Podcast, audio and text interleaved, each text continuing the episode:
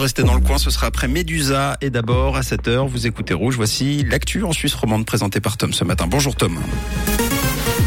Bonjour Mathieu, bonjour à tous. Au sommaire de l'actualité, le canton de Vaud missionne des mineurs pour tester les commerces vaudois sur la vente d'alcool et de tabac. Le niveau d'alerte maximal a été déclenché à Brienz et un temps majoritairement pluvieux pour aujourd'hui.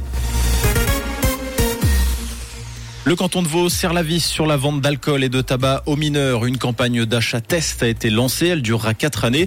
Concrètement, elle permettra aux autorités de surveiller si les ados de 14 à 17 ans peuvent se procurer du tabac et de l'alcool dans les différents commerces du canton.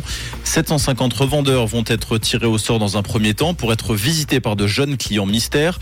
Les commerçants récalcitrants recevront un rappel à la loi. Les récidivistes seront ensuite sanctionnés.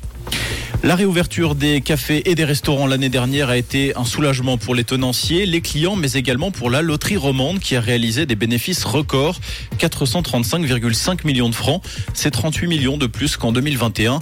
La part du jeu en ligne a stagné. L'an dernier, elle, elle représentait 13,4% du produit brut des jeux.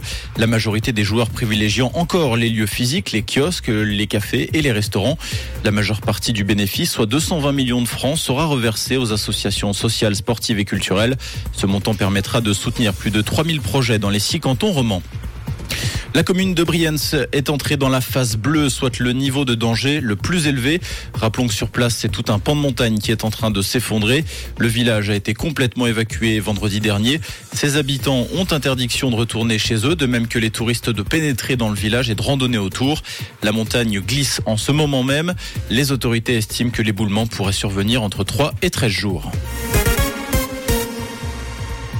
Deux artères lausannoises seront réservées aux piétons le week-end. Il s'agit des quais et de Belgique. La mesure est appliquée du samedi 10h au dimanche 20h. Elle sera en vigueur jusqu'au 17 septembre prochain afin d'offrir à la population de l'espace pour se promener en toute sécurité aux abords du lac. Un itinéraire de déviation sera mis en place pour la ligne 24 des transports lausannois. À l'étranger, le nombre d'exécutions n'avait jamais été aussi élevé depuis 2017. L'année dernière, 883 personnes ont été exécutées dans 20 pays, soit une hausse de 53 par rapport à l'année précédente. Ces dernières ont majoritairement été enregistrées au Moyen-Orient et au Maghreb. Les exécutions ont presque doublé en Iran, triplé en Arabie Saoudite l'an dernier selon les chiffres d'Amnesty International. Quatre pays ont toutefois aboli cette pratique l'an dernier pour tous les crimes. Le Kazakhstan, la Papouasie-Nouvelle-Guinée, la Sierra Leone ou encore la République centrafricaine.